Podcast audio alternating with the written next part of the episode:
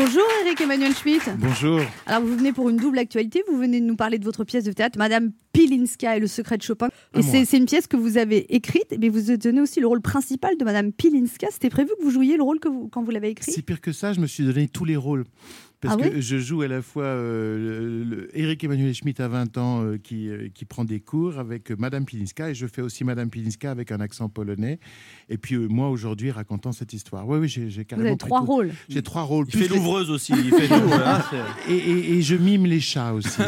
Ah et oui puis parfois je vais au piano, c'est-à-dire quand il faut jouer mal, c'est moi qui joue, et quand il faut jouer bien, c'est un grand pianiste qui est avec On moi peut sur donner scène. son nom Oui, Nicolas Stavi, voilà, et qui joue sublimement du, du Chopin. Quand il faut jouer mal, c'est moi. Là vous avez une passion pour la musique Eric Emmanuel Schmitt. Ben oui. Vous étiez déprimé quand vous étiez petit. Vous dites que Mozart vous a sauvé. Vous avez commencé le piano à 9 ans. Oui. Euh, bah, la musique fait partie de ma vie. La musique me redonne l'énergie, me redonne la joie. Euh, la musique aussi me donne des larmes, mais vous savez, des bonnes larmes, puisque tout d'un coup, euh, tout- on a toujours la bêtise quand on est triste de croire que jamais personne n'a été aussi triste et qu'on est les seuls au monde à éprouver de la souffrance. Puis tout d'un coup, vous entendez une, une belle musique triste de, de- de Mozart, de, Vous de- pleurez en musique. vous pleurez en musique et vous vous dites ah c'est universel finalement la tristesse et puis en fait ça peut être beau même la tristesse alors vous prenez une grande leçon de philosophie parce qu'au fond la musique triste vous explique que on peut aimer la tristesse et que ça fait partie de la vie et qu'être heureux c'est pas se protéger de la tristesse mais c'est aussi intégrer la tristesse dans la trame de, de sa vie Oh, c'est beau Donc- parce que donc, j'ai du envie d'être triste tout d'un coup. J'ai bonne humeur, j'ai envie d'être triste pour partager ce moment. moi. Après, après une rupture, quand j'écoute la musique triste parce que je suis hyper Ouais. triste, c'est en fait parce que je suis heureux. non Heureux d'être triste. oui mais il peut- on peut avoir du plaisir à être triste Ah bah oui, mais enfin, quand on pleure tout seul dans son lit, on n'est pas très heureux. Non, non. Racontez-nous, Anne. Il faut mettre du Chopin. Moi, je pleure sans musique. Ben oui. vous, c'est sur la compagnie créole. Ça, du coup, ça marche plus. C'est plus pareil. Il faut mettre du Chopin. Alors, vous dites, Eric Emmanuel Schmitt, que tout le monde ne peut pas jouer Chopin, que vous n'aviez jamais réussi finalement à jouer Chopin. Un jour, vous avez rencontré une femme qui s'est mise au piano, elle a fait un Chopin magnifique. oui et euh, Elle vous a donné la clé d'entrée pour Chopin, en fait. moi non j'y suis jamais arrivé Même maintenant. Si, maintenant j'arrive à peu près à imiter quelqu'un qui jouerait bien Chopin. Mais euh, Et donc, ce personnage de professeur de piano, Madame Pilinska, a vraiment existé? Elle s'appelait comme ça? Elle s'appelait pas Madame Pilinska, j'ai changé son nom, mais c'était un personnage absolument Vous avez extravagant. rencontré à 25 ans, c'est ça? Ou v- même 20 ans. Je- 20 ans? Je venais, je venais d'arriver à Paris, je faisais mes études de philosophie et euh, je voulais absolument poursuivre mes cours de piano et je suis tombé sur ce personnage assez extraordinaire qui a commencé par me dire ne touchez plus un piano. Si vous voulez jouer bien du piano, ne touchez plus un piano. Mais par contre, allez tous les matins à, à l'ouverture des grilles au, au jardin du Luxembourg et apprenez à cueillir des fleurs sans faire tomber les gouttes de rosée pour avoir un toucher délicat.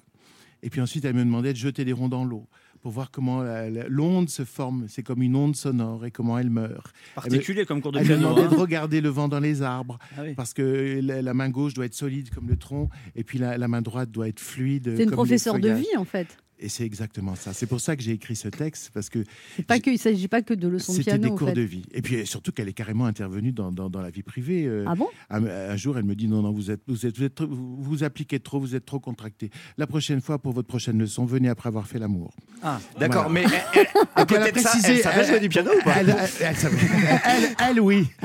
Mais voilà. Et alors, vous avez- en, vous en la- vous précisant avez- d'ailleurs, euh, euh, mais l'amour avec quelqu'un, hein, vous avez ça sous la main? Euh, Voilà. Et puis, et puis quand je suis revenu, j'étais plus décontracté. Elle m'a dit oui, mais ça ne donne pas ce que j'espérais. Alors, j'ai l'impression que vous faites l'amour comme on prend un tunnel en visant la sortie. c'est une belle image. hein. Bon, ouais, Alors, ouais, on elle m'a- dit euh, regardez votre partenaire dans les yeux. Vous avez fait des programmes en piano, finalement, avec cette méthode, qui vous recommandait de tout faire sauf de jouer du piano? Si, oui, bien sûr, j'ai fait des programmes en piano, mais surtout, euh, elle, a vu arriver un, un- un garçon de 20 ans qui était que- trop volontaire, qui n'était pas dégrossi, qui euh, ne comptait que sur son énergie et sa volonté. Et puis, elle, Elle vous a détendu, en fait. Elle vous a appris. elle m'a affiné, Bah oui. en fait. C'est-à-dire, vraiment, elle m'a rendu sensible au monde, aux événements, au son, euh, aux autres. Vous l'avez gardé combien de temps, cette professeure de piano? Euh, 3-4 ans, ouais. Ah oui, quand même. En fait, c'était un professeur d'attention, vous savez. C'est-à-dire, elle a su me rendre attentif. C'est une belle rencontre, c'est une rencontre de vie, Ouais, ça. une belle rencontre. C'est des, des êtres complètement excentriques, complètement fous, qui en fait euh, vous apprennent à connaître la vie et vous-même, parce qu'elle m'a révélé plein de choses. Parce qu'elle m'a dit un jour, vous, vous jouez très bien Chopin, mais pas sur un piano. Ah oui. Écrivez, écrivez. Et en fait, c'est vrai que ça, a guidé ma vie après parce que je me suis toujours dit, il faut écrire comme Chopin, c'est-à-dire dans l'intimité. Vous savez, Chopin, c'est pas quelqu'un qui va prendre un orchestre de, de, de 250 musiciens avec des chœurs, c'est le piano. Et le piano fermé, avec le couvercle fermé. C'est un musicien de l'intime. Et moi, j'ai toujours voulu écrire comme ça dans l'intimité, écrire comme pour mes proches, ou faire en sorte que le lecteur qui me lit devienne un de mes proches. Justement, on va écouter un peu de Chopin.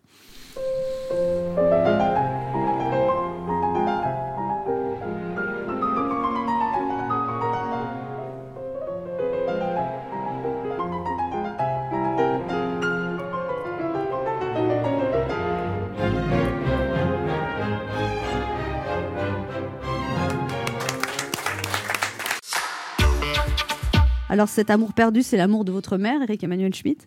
Oui. Ce livre commence par son décès. Vous racontez cette relation fusionnelle. Oui, oui. Euh, vous dites c'est la première fois que. Oui, la première phrase du livre, c'est euh, ma mère est... maman est morte ce matin et c'est la première fois qu'elle me fait de la peine. Parce que c'est exactement ce que j'ai vécu. J'avais une relation absolument euh, extraordinaire avec ma mère et, et je pensais pas qu'elle pouvait me faire un coup de salaud.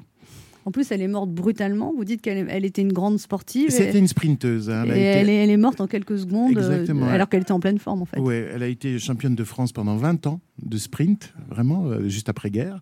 Et c'était vraiment une championne, mais elle a été aussi une championne de la mort. Elle est morte euh, en pleine forme en quelques secondes. Voilà, tant mieux, parce qu'elle ne s'est pas vue partir.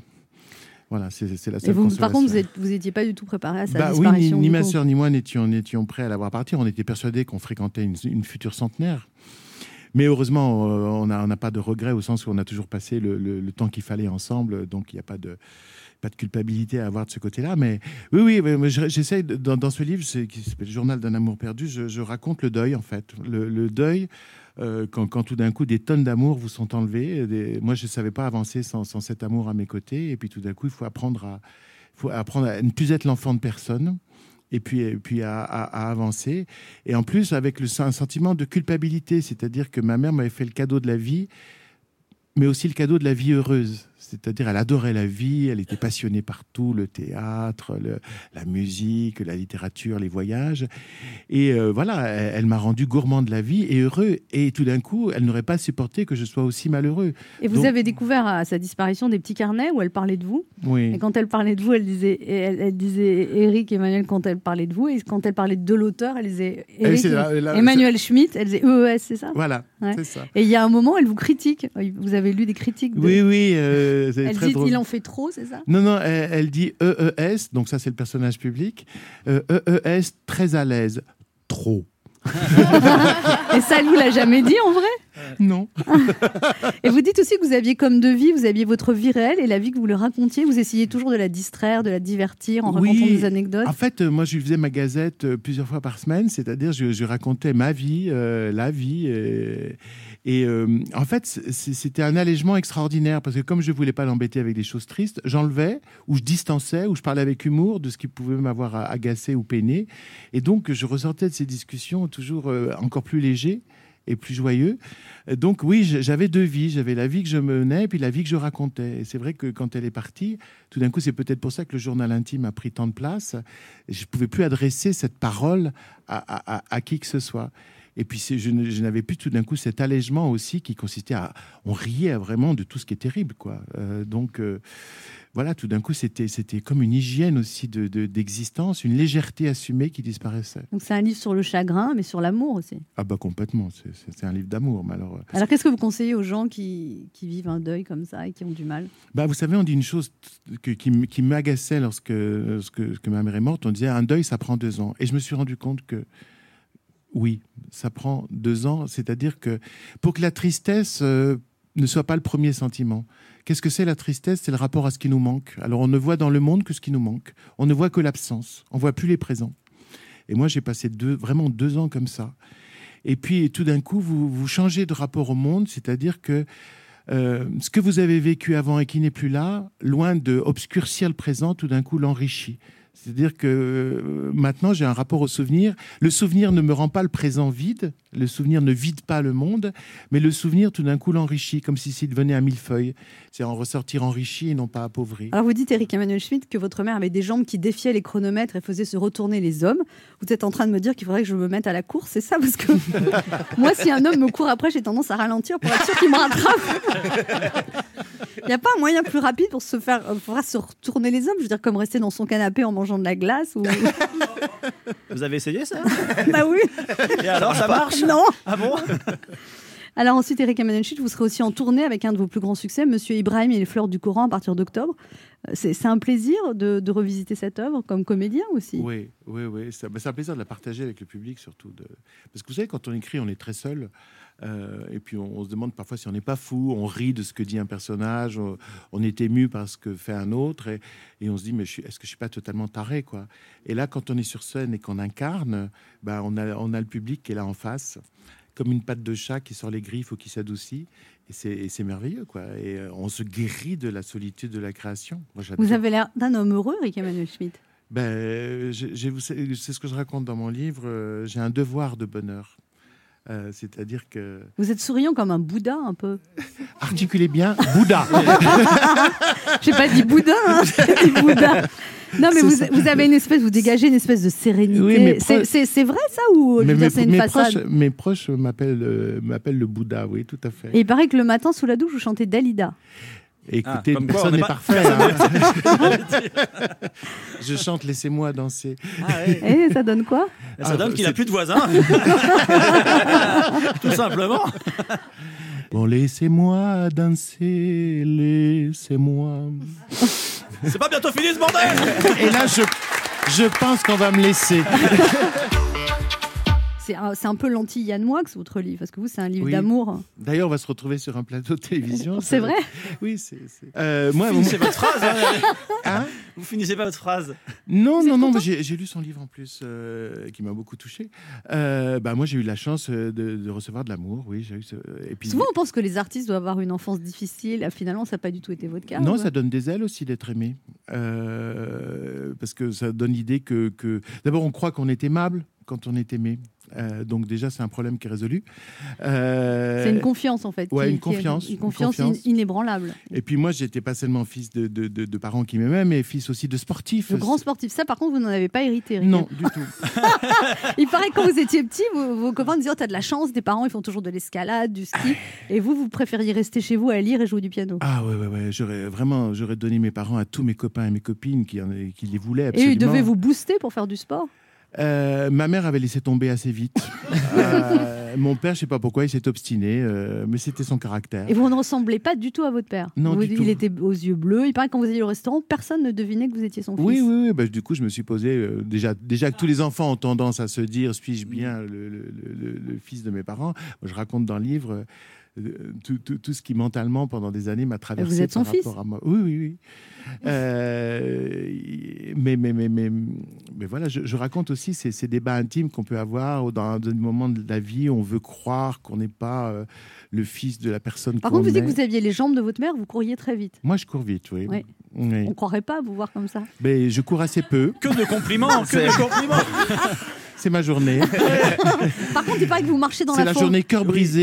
et- Ben H a des choses à vous dire, Eric Oui. Emmanuel Schmitt. Eric Emmanuel Schmitt, bonjour. Sincèrement euh, ravi de vous rencontrer. Je pourrais profiter de ce moment pour vous dire à quel point votre ouvrage Oscar et la Dame Rose euh, m'a bouleversé il y a quelques années. C'est même le tout premier livre qui m'a fait pleurer. Enfin, le premier livre où j'ai pleuré grâce à l'histoire. Ah, Il y a Mm. d'autres livres qui m'ont fait pleurer aussi, mais c'était simplement parce que je devais les lire. Hein, Madame Bovary, si tu m'écoutes.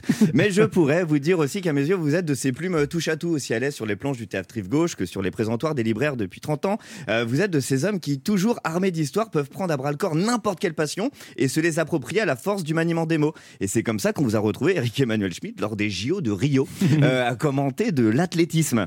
Hein, euh, faut faire le lien entre Usain Bolt et Eric Emmanuel Schmitt. hein. Des planches au théâtre jusqu'au centimètre haies. Euh, il n'y a qu'un coup de stylo pour vous. Alors pour justifier ce grand écart, vous dites que vos parents athlètes se sont rencontrés au stade, vous donnant la passion pour ce sport. hein, je peux comprendre. Les miens se sont rencontrés en club échangiste, d'où ma passion. euh, D'où ma passion pour le troc, évidemment. Ah, mais ce midi, non, je ne m'adresserai pas à l'écrivain ou au dramaturge que l'on connaît tous. Je ne m'adresserai pas non plus aux consultants sportifs que l'on connaissait moins. Non, je souhaite m'adresser aujourd'hui au président du SDPR, euh, le syndicat de défense des prénoms à rallonge, euh, que vous présidez depuis 97, n'est-ce pas? Et c'est vrai, Eric Emmanuel, un 5 syllabes et demi, c'est beaucoup trop long. Eric Emmanuel Schmitt, en plus, dans votre cas, phonétiquement, Eric Emmanuel, on a l'impression que vous êtes deux.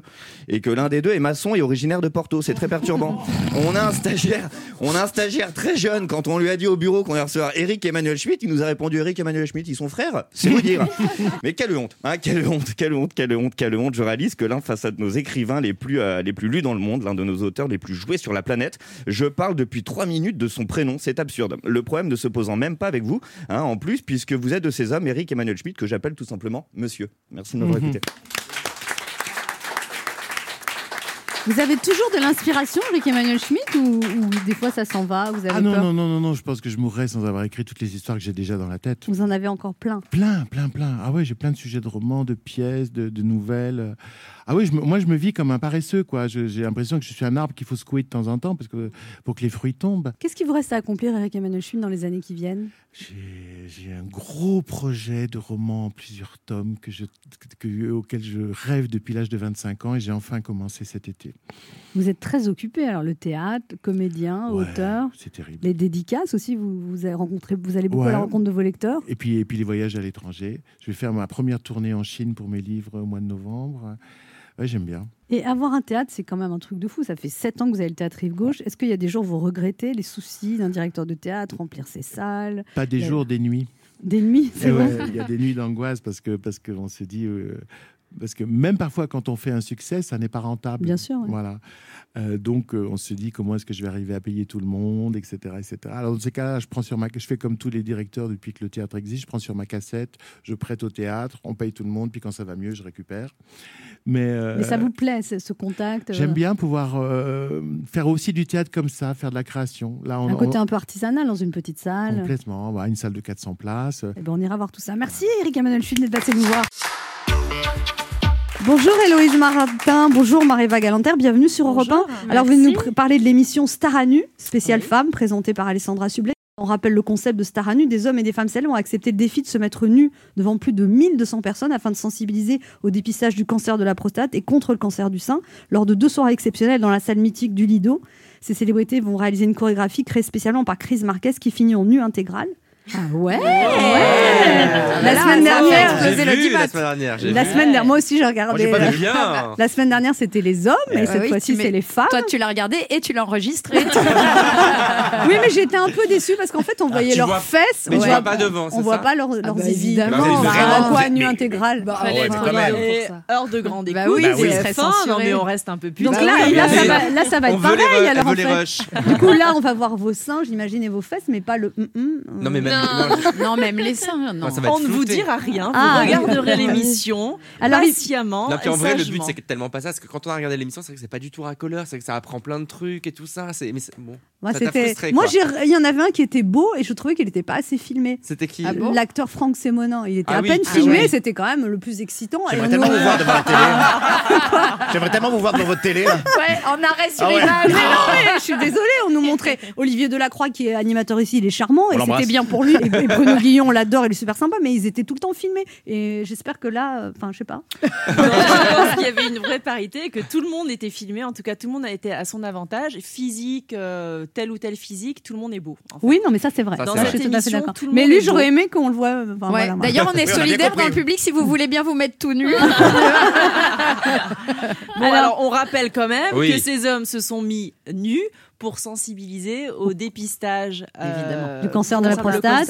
Et vous, c'est pour le et du cancer du sein. Et du testicule. Et pour nous, le- pour le cancer du sein. Et ça donne vraiment envie de se faire dépister. Pour le coup, on voit l'émission, on se dit, ah, on y réfléchit. On se dit, Alors depuis, tu t'es fait dépister Bah, je te, te jure que j'y ai pensé. Je pense que je vais le faire Mais il a pensé, mais il a pas fait. Non mais non mais j'étais super réticent comme beaucoup de mecs etc on sait en quoi ça consiste le, le- voilà le dépistage et je me suis dit ok Et je vais t'es le fait sans toi. Je jure que même moi, j'étais réticent à faire ça. Alors On rappelle le cancer de la prostate qu'il y a un toucher rectal, ça. mais réalisé avec un gant par un, oui, par un oui. médecin qui dure l'habitude. Il n'y a, pas- une chambre, il n'y a pas une musique, il n'y a pas de bougie, ça marchait pas. Tu vois ce que je veux dire? Ça m'a fait peur. Mais c'est tellement important. Je veux dire, si vous avez, je suis désolée, je reviens terre à terre, je ramène un peu tout le monde, mais euh, si vous avez, euh, je sais pas, dans votre famille des cas de cancer de la prostate et tout, je c'est hyper important et que vous êtes Bien jeune et que vous vous dites, bon bah non, moi il peut rien m'arriver.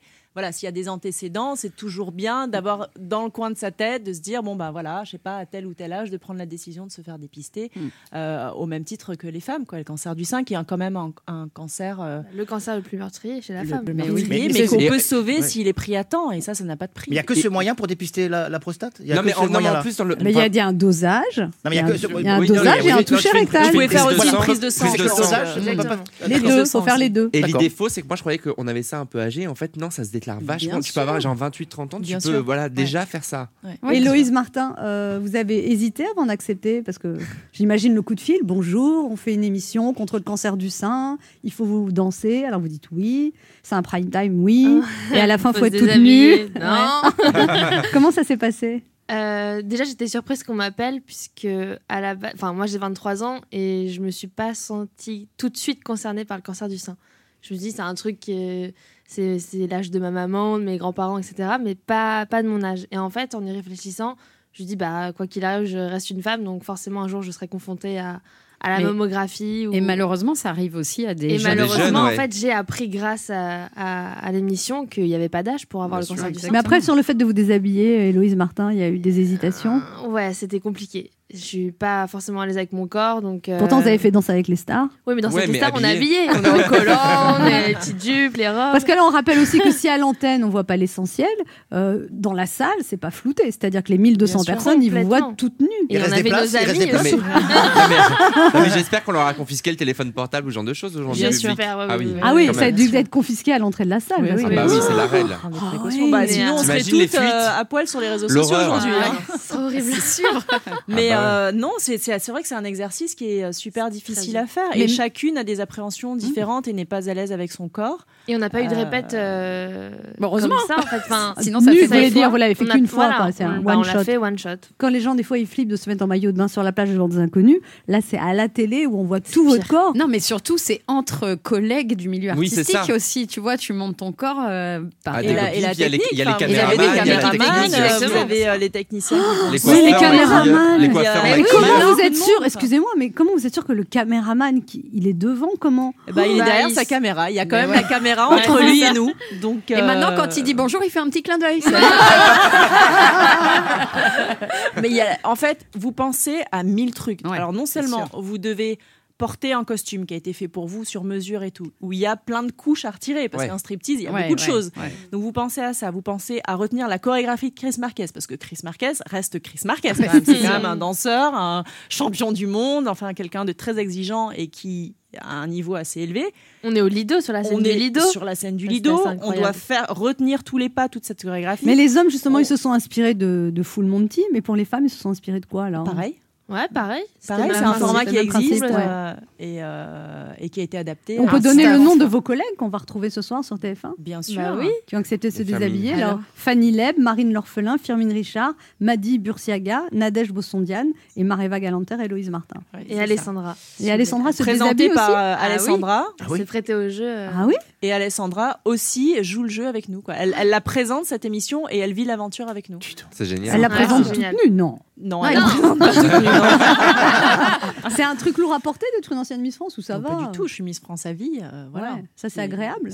Je sais pas si c'est agréable, mais en tout cas, ça fait partie de ma vie. Donc, euh, je pense que même quand j'aurai 80 ans, si je viens, si vous êtes là, quand j'ai 80 ans, je reviendrai là, vous direz toujours Mareva Galanter qui a été Miss France. Voilà. Je m'en souviens ça, plus. euh, Et il y a Marine L'Orphelin qui est une ancienne Marine Miss France L'Orphelin aussi, aussi, qui, oui. qui, qui est ce qui soir est dans Miss l'émission. France. Et puis, on a aussi partagé, donc on parle du cancer et tout, on a partagé euh, cette aventure avec une jeune femme qui s'appelle Fanny Leb, euh, Ouais. qui a eu un cancer du sein, qui a partagé sur les réseaux sociaux son expérience et son vécu par rapport à, à toutes les difficultés et par rapport à la vie comment la vie devient quand on a un cancer et elle participe à cette émission avec nous. Elle se met à nu et c'est une révélation. C'est comme une deuxième vie pour elle. Euh, c'est quelqu'un qui, nous a, thérapie, elle ouais, l'a qui dit, nous a ouais. beaucoup touchés. Et comme Héloïse disait tout à l'heure, on sait pas, euh, on a l'impression que ça touche des femmes d'un certain âge. Ben, pas du tout. Ouais, parce qu'elle a 30 Fanny ans, est elle. toute jeune, elle a Ouais. 30 ans. Et elle est en rémission, voilà. Elle, elle a appris qu'elle avait été guérie de ce cancer, son, son- son Pendant cancer, pardon, l'émission. pendant qu'on tournait l'émission. Oh. Et donc Ouais. c'était vraiment c'est une démonstration de, de, de courage, de force. Euh, c'est extrêmement touchant. Le fait de partager ça avec une, une- une jeune femme qui a vécu cette expérience du cancer et qui, qui l'a combattu, qui est guérie, c'est euh, c'est extraordinaire. Et ça donne du sens à cette émission, surtout. Complètement. Alors, en plus, euh, Marie Galanter, euh, c'est un secret pour personne, vous êtes la femme d'Arthur qui produit cette émission Oui. et il ne vous avait pas appelé, en fait. C'est-à-dire, c'est vous qui avez dit. Comment ça Bah, comment vous c'est pas dire flatteur. non, il a Oh, bah, envie il de la pas garder que oui. pour lui. euh. bah, il a pas vraiment à m'appeler, hein, parce que euh, parce que voilà. non, mais il on vous voit pas proposé, en tout cas. Si, il me l'a proposé. En fait, c'est pas, c'est assez délicat parce qu'on s'est même dit, là, on, il y a de la promo. On dit quoi Je t'ai proposé, t'as voulu le faire. On sait même pas quoi dire parce que ça s'est fait naturellement. C'était comme une évidence. À un moment donné, il m'a regardé, il me dit, mais tu serais capable de le faire? Enfin, tu. Et, et voilà, j'ai dit oui. Et, euh, et voilà, donc on a tout été porté. C'était comme une sorte de challenge personnel pour chacune, parce que chacune a une histoire rattachée à quelqu'un de bien sa sûr. famille, de ses proches, de ses amis, qui a eu un cancer ou qui a un cancer c'est tout autour de nous. Et le mot cancer, et malheureusement, c'est un peu tabou. C'est la maladie, où on a honte, où on veut pas le dire. Mais en fait, euh, voilà, il y a des putains de cancers, mais on peut les guérir, on peut se soigner si c'est pris à temps. Donc voilà, le message, c'est juste que nous, on s'est surpassé, on l'a fait, on, s'est mise nue, on a, on a fait beaucoup de choses qui sont très difficiles pour chacune à des niveaux différents, mais on le fait pour vous dire juste, bah, si vous allez chez le médecin, si vous avez un doute et tout, vous pouvez être sauvé, en fait, vous pouvez être guérir. On est, on est en France, on a accès à une médecine extraordinaire et ça sert à rien d'attendre que ça soit trop tard.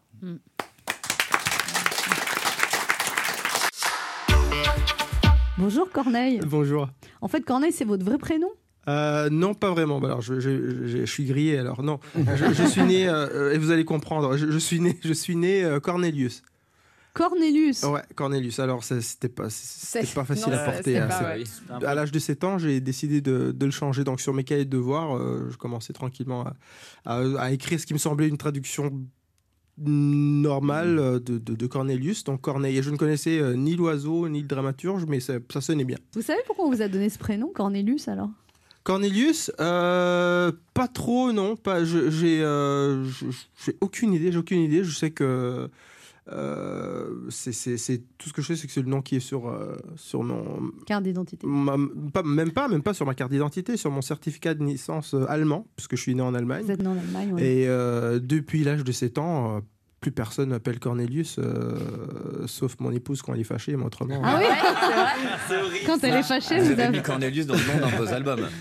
Birth of Cornelius. Ah bah oui, mais justement, c'était un clin C'est d'œil. à à- ce voilà, c'était parce que c'était un album un petit peu euh, est- renaissance. Je voulais m'approprier euh, ce, ce prénom, mais personne m'a jamais vraiment appelé Cornelius. elle, elle est souvent fâchée, votre épouse, Corneille Non, ça arrive rarement. Ça arrive, ça arrive est- rarement, mais, mais quand ça arrive, c'est euh, voilà, c'est Cor- c'est Cornelius. Quand on entend le prénom, il faut aller mourir dans le placard. elle, est, elle est portugaise, votre femme? Elle est moitié portugaise, moitié canadienne, ouais. Et mannequin, chanteuse, Ouais. belle. Très belle, très très très belle. Donc on l'aime pas, quoi. Bon, ça- il, il se peut qu'on l'aime pas. Moi, moi, moi, moi, ça fait mon affaire. Ça a été tout de suite le coup de foudre avec votre femme, Corneille, quand vous l'avez rencontrée? Oui, tout de suite. Ça fait, euh, oui, on est, ça fait 13 ans qu'on est, qu'on est ensemble. Et euh, ouais, qu'elle vous a redonné la joie de vivre, en fait. Ouais, et, c'est- une des rares fois où j'ai euh, où j'ai une certitude. Euh, j'ai- Il n'y aucun doute. Alors c'est- très très étrange comme euh, euh, comme comme phénomène. On rencontre quelqu'un et on sait. Moi, moi, je, je, je le savais elle aussi, donc ça, ça, ça- ça- Oui, ce qui est bien, c'est de si savoir à deux, parce Ouais, que parce que savoir bah ça. oui. Parce que moi aussi, ça m'arrive. hein, J'en vois des je- femmes, je me dis, tiens, c'est elle. hein. moi, moi, je vois Jean-Philippe et je me dis, je Tu sais. vas te détendre. C'est pas vrai, ça. Oui, des fois, il, faut, il faut que ce soit réciproque, sinon Ouais, c'est problématique. Oh, c'est ouais. vrai que des fois, on croit qu'on Ah bah ouais. sait, et en Des fait... fois, on s'imagine que même Ouais, et pendant longtemps. Il y en a qui s'imagine s'imaginent pendant des années. En fait, non? C'est ça. Et, là, c'était c'était à double euh, tout de suite. Ouais, tout Mais de suite, euh, ouais. attention, vous dites quand même que vous l'avez rencontrée, elle était en couple et qu'elle vous a pas calculé. Non, non, ah oui, ça, alors ça c'était une, une rencontre, euh, c'était pas vraiment une rencontre, on s'est croisés sur un plateau de tournage. Et, euh, Et vous, vous l'aviez moi je l'ai remarqué moi je l'ai remarqué, mais je ne savais pas encore. C'est-à-dire qu'elle m'a elle tapé dans l'œil, mais je, je ne savais, j'avais pas, il n'y avait pas cette certitude. De, je pense que je, euh, je, je vais passer le reste de ma vie avec elle. C'était, voilà, on s'est croisés en fait sur un, sur un plateau de, Vous avez dit elle est de mignonne. tournage. Je me suis dit les canons, euh, mais peut-être que, ouais, peut-être que j'ai pas le niveau encore. Donc euh, je me suis laissé deux ans pour mûrir.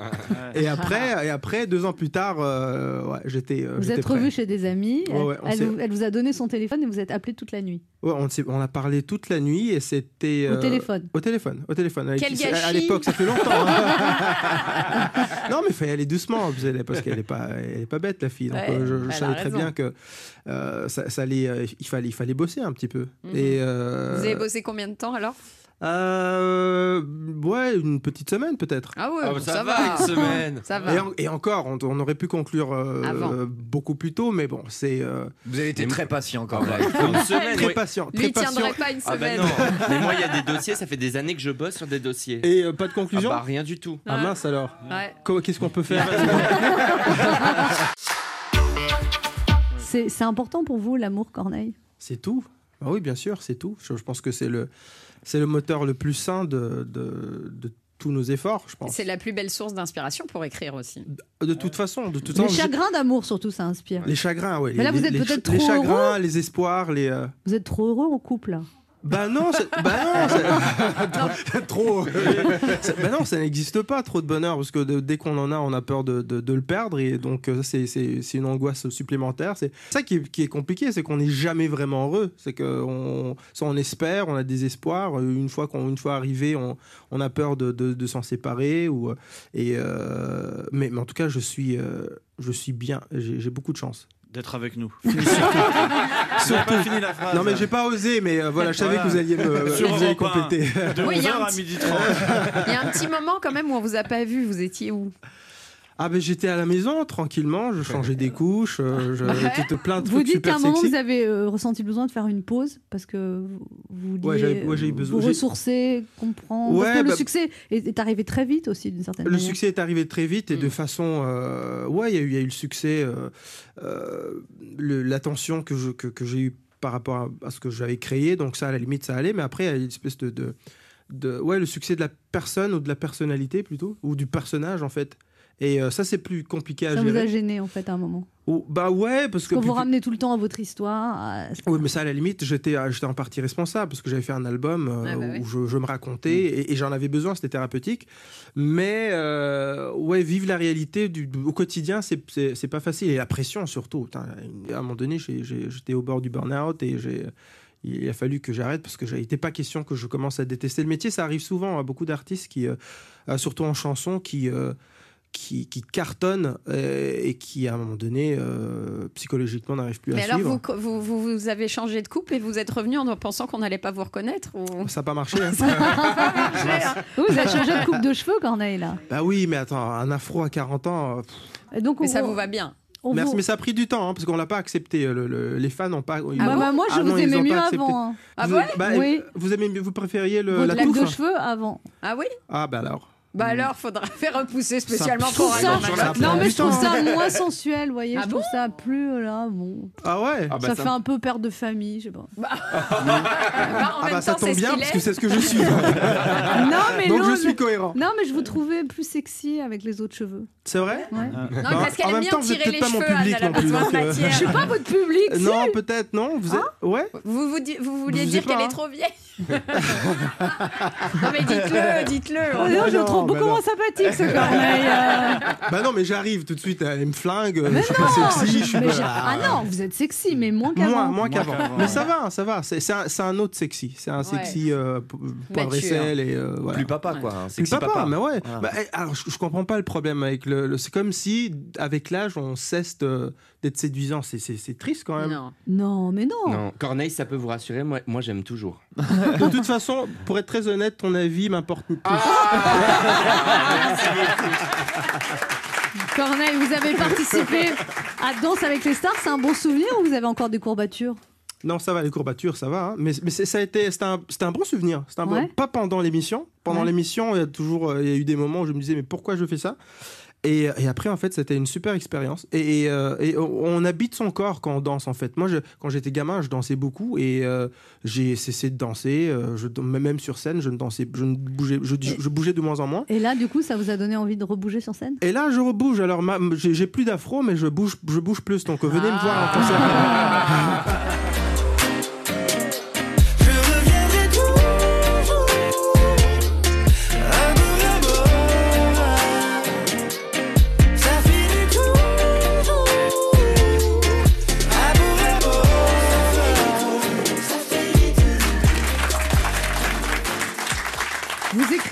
écrivez avec votre femme, Corneille, les paroles Ouais, ouais. Depuis un certain temps déjà. Et on écrit euh, bah, pour moi, pour d'autres artistes. Ouais. Vous n'êtes pas très narcissique pour un artiste, Corneille, je trouve. Bah, avec tout ce que tu lui as dit tout à l'heure.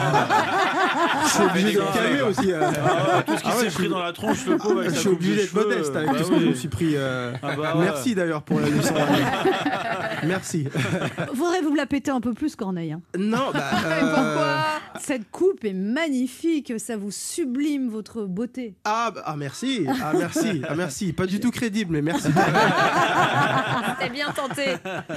Ben H a des choses à vous dire, Corneille. Oui, oui, oui, Corneille, Corneille. Donc vous êtes avec nous ce midi à l'occasion de la sortie d'un nouvel album, le neuvième déjà. Ça fait euh, déjà plus de 15 ans que, que vous connaissez le succès dans Hexagone. Et pas n'importe quel succès, parce que selon une étude euh, menée par l'Institut de moi-même, vous êtes, euh, vous êtes aujourd'hui plus connu par les jeunes que Pierre Corneille. Et pourtant, lui, il a des collèges et des lycées qui portent son nom, c'est de la triche. Ah, ça, Hein j'en suis pas fier par contre. Alors, je...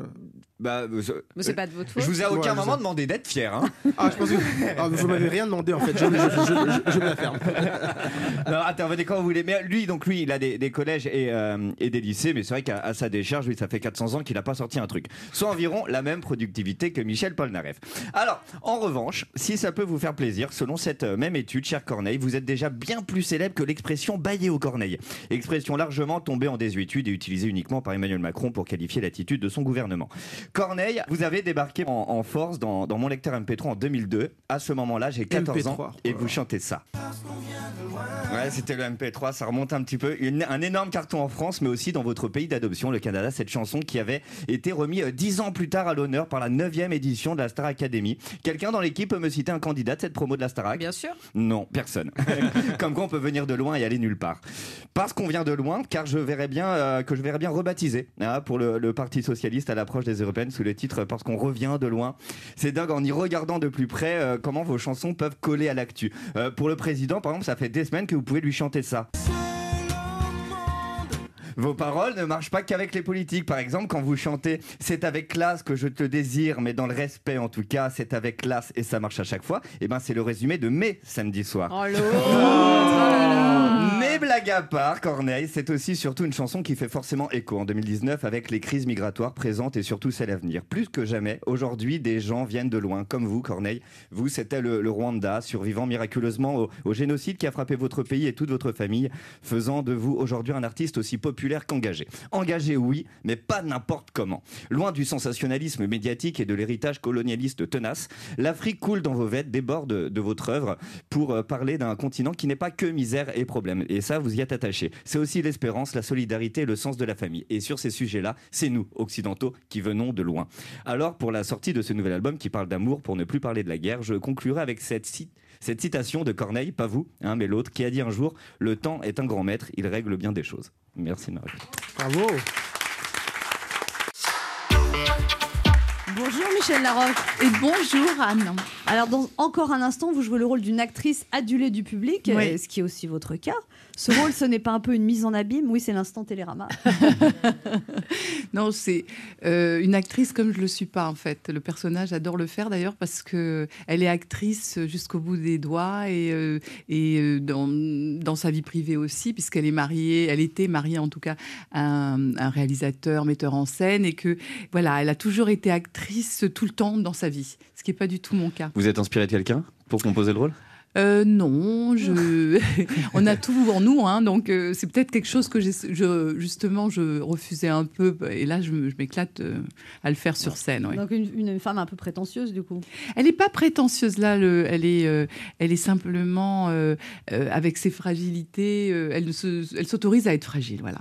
Ça c'est assez génial. L'histoire, c'est une femme qui vit une magnifique histoire d'amour avec son mari joué par François Berléand, dont la particularité est d'être mort. c'est ça? Oui, il a eu et un non, accident, Et non ouais. pas de faire le mort comme la moitié des mecs euh, sur Tinder. à. Et on pendant l'amour. On comprend au fur et à mesure qu'elle est la seule à le voir, à l'entendre. Il a pas trop fait la gueule, François Berléand, quand on lui a dit que dans la pièce, il serait transparent. C'est- C'est-à-dire que j'adore lui dire tu as une vue de l'esprit en fait. Mm. Euh, Il faut que tu le saches. Voilà. Si, si j'ai envie que tu ne sois pas là, tu ne seras plus là. Donc j'aime bien avoir ce petit pouvoir quand même sur lui. Mais euh, c'est vrai que c'est une très très très très belle histoire d'amour. Là j'ai vu pas mal de gens qui sont venus en couple et euh, qui, me- qui, qui sont très émus parce que euh, en fait elle ne peut plus vivre sans lui. Voilà. Il a eu un accident dix mois auparavant et elle le crée. Elle recrée la vie qu'elle avait avec lui et je pense qu'il était très drôle. Donc euh, comme elle est très malheureuse, elle a encore plus envie de rire. Donc euh, ça rend euh, François très très très drôle dans tout. tout- C'est un récit entre Ghost et Sixième Sens, en fait. Oui, mais c'est pas un, ce n'est pas un fantôme. C'est juste elle, c'est une fruit de son création. imagination, Ah mais ouais. vraiment oui. Et donc en fait c'est ce qu'il dit, elle le pense aussi. Enfin c'est Mm. un petit peu, euh, c'est très amusant à, à- à jouer. Alors, on, on l'a dit dans cette pièce, Michel Larocque, vous êtes une actrice adulée. Mm. Ce personnage vous ressemble? Non, pas du tout. Parce qu'elle est tout ce que euh, j'oserais pas faire en fait. Non, enfin je veux dire la- dans la façon d'être actrice. De faire des caprices Elle, oui, et puis euh, voilà. euh, Elle se regarde Elle, elle a été. elle- non, elle se regarde pas tellement. Elle se regarde dans le regard de son mari, en fait. C'est pour ça aussi qu'elle a besoin de lui. Mais il, je pense que quand il est tombé amoureux d'elle, lui, ça a été son Pygmalion. Et quand il est tombé amoureux d'elle, il est tombé un peu amoureux aussi de, de sa capacité à elle à avoir beaucoup de succès, à, à séduire, à plaire. Donc elle continue de plaire en hommage à son mari. Et donc, elle a, ils ont un, un jeune voisin qui est l'ami de leur fils, euh, euh, qui est fou amoureux d'elle. Après, il y a euh, un auteur euh, qui est joué par Lionel Abelansky. Le voisin, c'est Vinny Dargo. L'au- L'auteur est fou amoureux d'elle depuis des années. Enfin, voilà. Et elle, elle fait Elle semblant de. Elle a be- mais pour lui. Ouais, Pas tellement pour elle. Je quoi. crois pas que ce soit pour elle. Je crois que c'est pour lui parce que ça a marché comme ça le couple. Et justement, elle n'arrive pas à, à, à rejouer sans lui et et, et, et, c'est- et, et- et quand à un moment donné, le personnage de, de, de Berléand va lui expliquer ce qui les a liés et pourquoi et comment leur amour se nourrissait de l'amour du public, c'est là où justement euh, tout s'éclaire et on... Tout prend sens. Voilà, Oui. par exemple dans la pièce, on- euh, ça parle quand même de la vie, euh, de la vie dans tous les sens du terme, et euh, avec justement ces moments un peu difficiles ou ces moments euh, très drôles, etc. Et, et- et- et quand euh, euh, on a compris ça.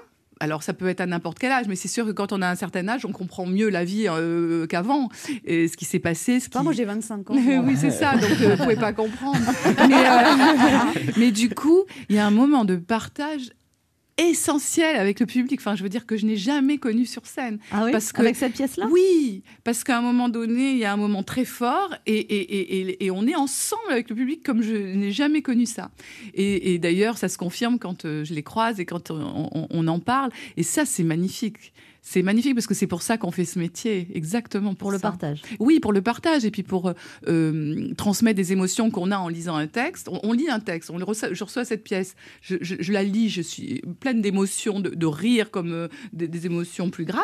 Et puis euh, après, on se rappelle de ces émotions-là, on fait un travail pour justement transmettre à ce moment-là ça avec le public. Puis quand ça parle de la vie, mais que tout le monde connaît, enfin je veux dire, ces moments-là, euh, je pense que euh, on, on est, c'est très agréable de, de- de vivre ça avec le public. Votre mère, Michel Larocque, était danseuse d'origine roumaine et votre père, directeur d'un laboratoire pharmaceutique. C'était un peu le choc des cultures?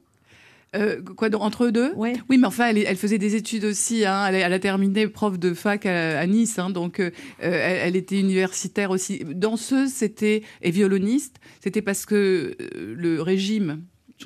De- oui, c'était avant, mais c'était pas pareil. Et, ils pouvaient pas voyager, ils pouvaient pas sortir de leur pays, et c'était euh, le moyen de, de sortir et de. Et donc vous dites elle vous- faisait des tournées, et c'est comme ça qu'elle s'est échappée. Votre mère a- vous a donné une éducation à la roumaine. Ah ouais. Donc vous faisiez du sport, de la danse, Mais mais, tout le temps, tout le mais à haut niveau, c'est-à-dire Tout le temps, tout le temps. Que avec des euh, gens très très D'abord, euh, pas au départ, c'est pas à haut niveau, c'est juste des cours, mais sauf que tu as tes copines qui vont à des petits goûters ou des machins, et moi je pouvais jamais parce qu'il y avait cours de danse, cours de, de- de- de- d'équitation, cours de tennis, cours de machin. Bref. Elle vous mettait qu'avec des champions parce que les, les filles Alors, avec qui vous avez pris des cours fait de danse exprès, ça. sont devenues danseuses. Mais oui, euh, mais elle n'a pas qui- fait exprès. C'est moi qui me suis retrouvée avec les meilleurs. C'est-à-dire que, par exemple, à mon club de, tennis, euh, il y avait Noah qui venait d'arriver. euh, il avait 12 ans. Ils faisaient tous tennis-études. Et ils ont tous mes copains, et je faisais partie de l'équipe alors que vraiment, j'avais pas du tout le niveau. Tous mes copains de l'équipe du LTC à Nice sont devenus l'équipe de France de, de- de tennis. Quand j'allais skier à Oron, mes copains, bah, c'était l'équipe de France. De, de- ils sont De devenus l'équipe de France. de- donc j'ai ramé Ah. toute mon enfance. C'est-à-dire, je, je, je poussais les bâtons pour aller pour qu'ils m'attendent un peu quand même. Ou Vous puis voulez aller pas venir un peu dans notre équipe, un peu, pour des chances Vous vous, Donc, vous voilà. sentiez nul en fait. Ben, je me sentais pas la meilleure, ça c'est sûr. Et en danse, c'était pareil. En aussi- danse, ils, ouais, ils passaient les concours euh, de Lausanne. de- je- Donc, je me suis retrouvée avec des filles qui voulaient être danseuses. euh, et euh, je faisais beaucoup de danse parce que c'était 8 heures par semaine. Et j'adore ça d'ailleurs. Mais je voulais pas être danseuse. Mais en fait, ce qui est génial, c'est que ça m'a donné. euh, ça m'a obligée à être bonne en tout. euh, Parce que j'étais obligée. Ça vous a appris de travail. Mais ouais. La Ah ouais, ça ouais.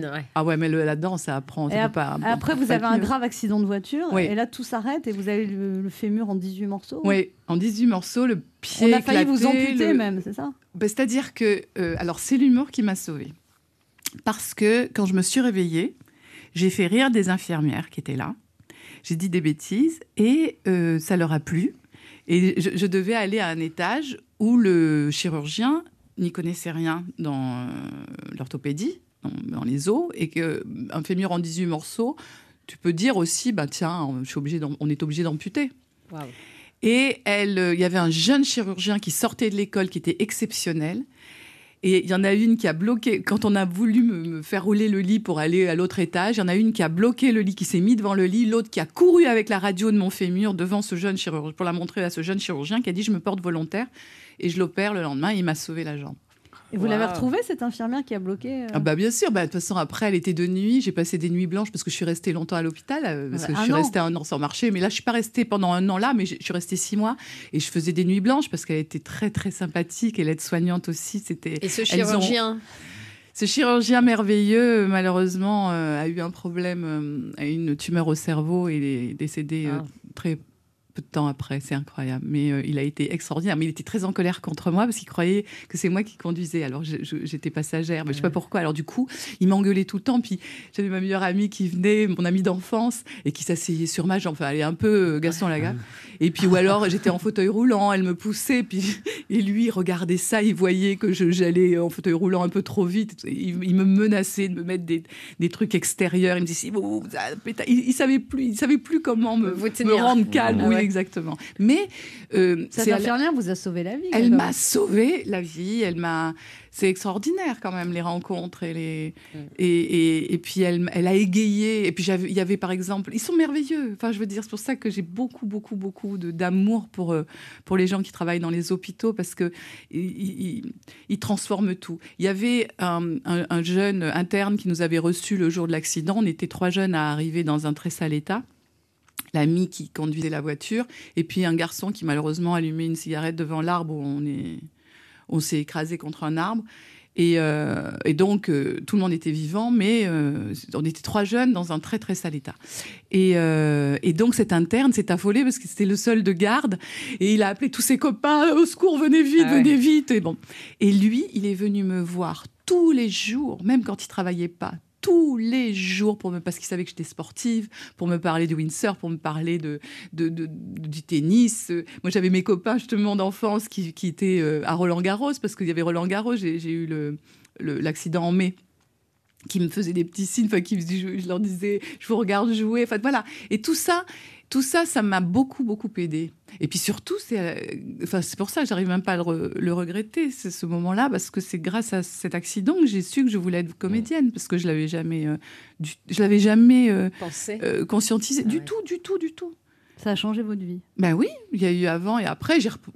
J'étais en fac de sciences éco et d'anglais. Et puis ensuite, je suis. euh, euh, je- quand j'ai remarché, je suis retournée.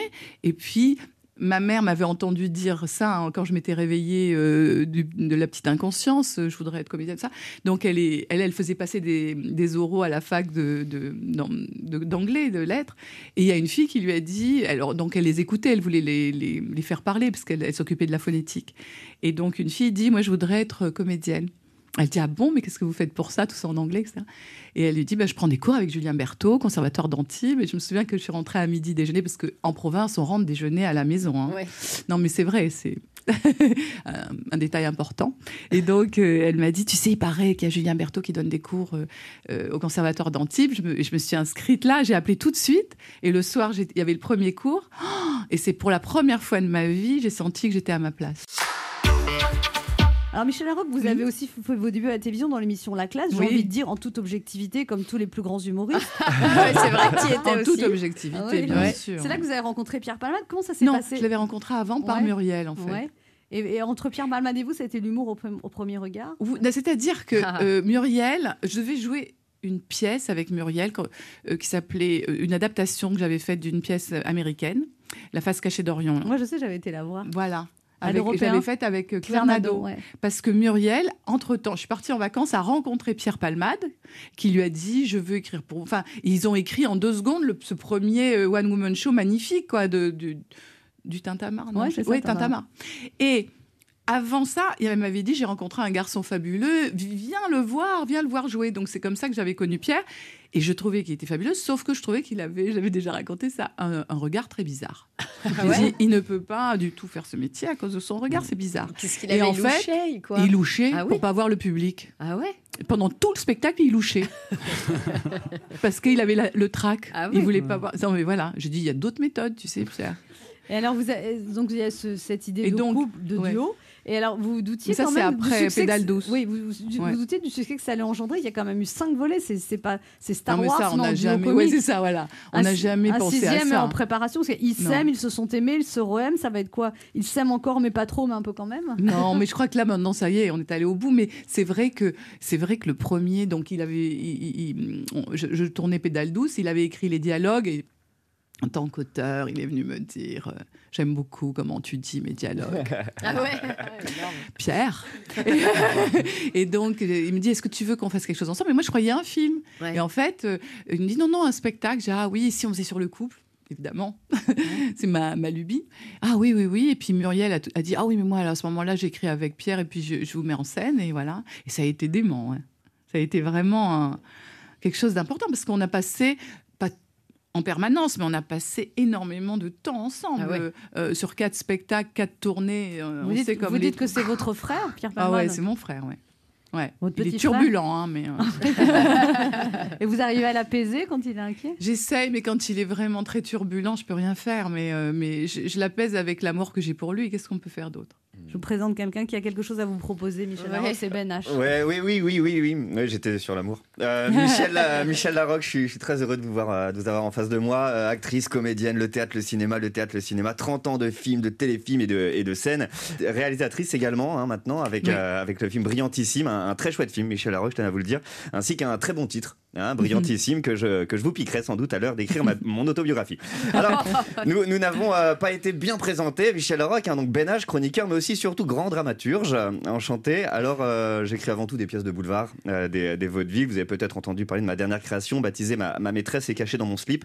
Une, une comédie douce amère autour de la chute du mur de Berlin. Et si je suis si heureux de vous rencontrer ce midi, Michel Larocque, c'est justement parce que j'aimerais beaucoup vous avoir avec moi dans mes prochaines créations. hein. je vous en prie, contenez votre joie.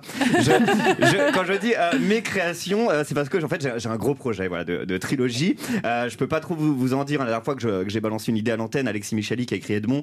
Donc depuis, euh, je fais quand même hyper gaffe. Tout ce que je peux vous raconter, Michel, c'est que, c'est que ce serait en fait l'histoire d'un couple dont on suivrait les aventures à travers différents sketchs. Ah oui. On pourrait imaginer un, un premier spectacle où par exemple le couple s'aimerait, puis un suivant où il ne s'aimerait plus, Ah et puis un dernier où il se re-aimerait. Énorme, Bien, Hein bien, énorme. ouais. Attendez, attendez, attendez, parce que j'entends déjà les mauvaises langues. Qui vont dire oui, euh, c'est du déjà vu, euh, c'est exactement le même concept que la trilogie 50 nuances degrés. Alors pas du tout, pas du tout. A déjà promis Michel Larocque pas de pas de menottes, pas de fouet, pas de ça chez moi. Enfin si, mais pas, enfin rien à voir avec le, le spectacle. Et puis pour les plus fins observateurs d'entre vous, ok, je le reconnais, vous aurez peut-être remarqué le très léger clin d'œil subtil, effectivement, à ces spectacles joués avec Pierre Palmade il y a quelques années. Mais mon truc à moi, ça n'a rien à voir du tout. Moi, les personnages sont totalement différents. Dans mon texte à moi, la femme a été mariée deux fois avec le même homme, mais même la deuxième fois, ça n'a pas marché, alors elle décide de se tourner vers un petit jeune. Moi. Ah. elle est là l'idée. C'est la suite, en fait. Ouais. Bon, ça, je, je vous laisse, euh, je vous laisse l'interpréter. Ensemble, ils vont être confrontés aux problèmes du quotidien, mais également au choc générationnel. Si ça, c'est pas une création vraiment originale qui ne surfe sur aucun succès existant. Je soupçonne d'ici euh, votre excitation, Michel Roch. Alors, je vous laisse triompher avec encore un instant au théâtre Édouard VII et retrouvez-moi dès que possible, je n'en doute pas. Vous, moi et cette grande idée, j'en suis convaincu ou près, ça va être brillantissime. Très bien, merci. Alors Michel Larocque, vous avez joué beaucoup de comédies. Vous n'avez pas Oui. envie, comme Muriel Robin, de faire des rôles plus dramatiques comme Jacqueline Sauvage ou vous avez pas... Mais j'ai fait aussi des, des- des rôles dramatiques avec, mais je peux pas le faire avec n'importe qui parce que justement, on a une façon d'aborder les choses. euh, Sûrement quand on a de l'humour, je pense qu'on a une façon d'aborder les choses qui est un peu. Alors, je vais reparler de pudeur, mais qui, qui- qui- qui a- oui, qui est pudique. Et donc, euh, et, et- et je passe mon temps, on essaie tout le temps de dédramatiser. Donc, effectivement, j'ai fait ça avec un, un- un grand réalisateur qui s'appelle Emmanuel Finkiel, d'ailleurs, qui, qui, est le réalisateur de La Douleur. euh, qui, alors, euh, voilà, lui, euh, je- il voit les choses exactes. Enfin, j'adore travailler avec lui ou avec Alain Berliner. Mais, euh, vie en rose oui, Ma vie en rose. Et puis là, j'avais fait un fils, qui est un, un- un film vraiment formidable qu'a- qu'Alain Berliner a réalisé pour France 2.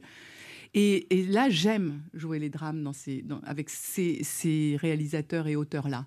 Mais je ne peux pas le faire avec tout le monde parce que je ne pourrais pas euh, dramatiser une situation. Ça, je n'aime pas ça.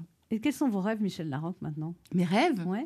Oh ben alors, ma vie est un rêve en faisant ce métier. Franchement, j'adore ça, donc je voudrais que ça continue toujours et que et que euh, être très en forme pour pouvoir euh, et puis aussi pour pouvoir rencontrer des gens, des réalisateurs, des metteurs en scène qui me happent et qui m'emmènent dans leur euh, Dans leur univers univers. et, et que ça me plaise, voilà. C'est ça.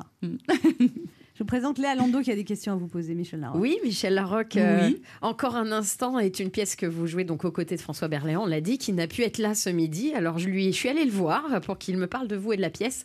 Vous me direz si vous êtes d'accord. François Berléand, bonjour. Bon, déjà, on est triste que vous ne soyez pas avec nous ce midi. J'en ai rien à foutre.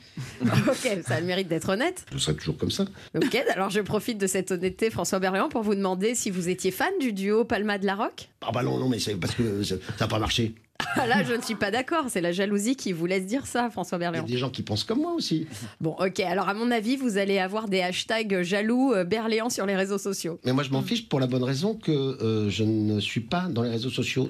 Bon, alors parlons plutôt de la pièce encore un instant. Qu'est- Qu'est-ce que vous pouvez nous dire sur cette pièce, François Berléand? C'est du grand n'importe quoi. Alors, le moins que l'on puisse dire, c'est que vous savez vendre votre pièce. Vous êtes le roi de la promo, François Ber- Berléand. Je me contrefiche de savoir qu'un tel, ou un tel ou un tel va dire euh, l'enfoiré, le sale chien, le connard ou je sais pas quoi. Bon, je l'avais deviné. Et avec Michel Larocque, tout se passe bien, au moins. On s'écoute plus. Mais pourtant, tout le monde s'accorde à dire que Michel Larocque est exceptionnel dans cette pièce. C'est la première fois que ça arrive depuis euh, 1789.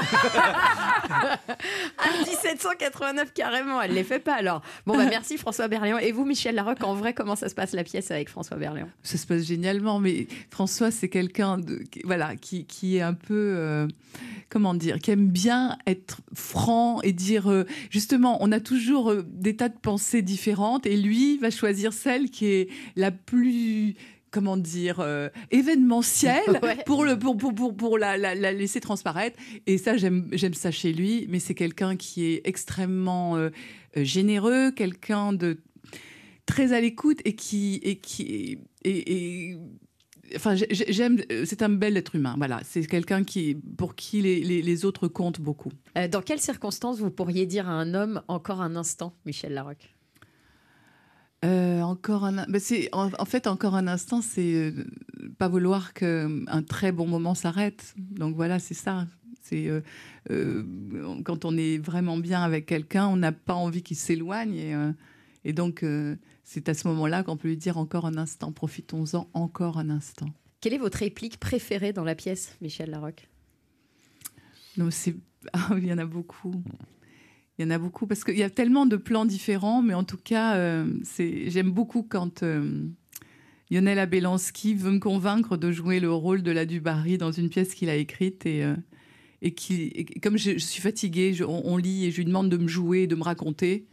Il, il- il prend la voix de la Dubarry, donc enfin c'est assez, c'est vraiment un bon moment parce qu'il dit encore un instant, monsieur le bourreau et, euh, et je regarde toujours euh, Lionel faire ça avec beaucoup de plaisir tous les soirs. Et si François Berléand était là, il dirait quoi de vous et de la pièce, à votre avis? Rien à foutre. Merci Michel Larocque.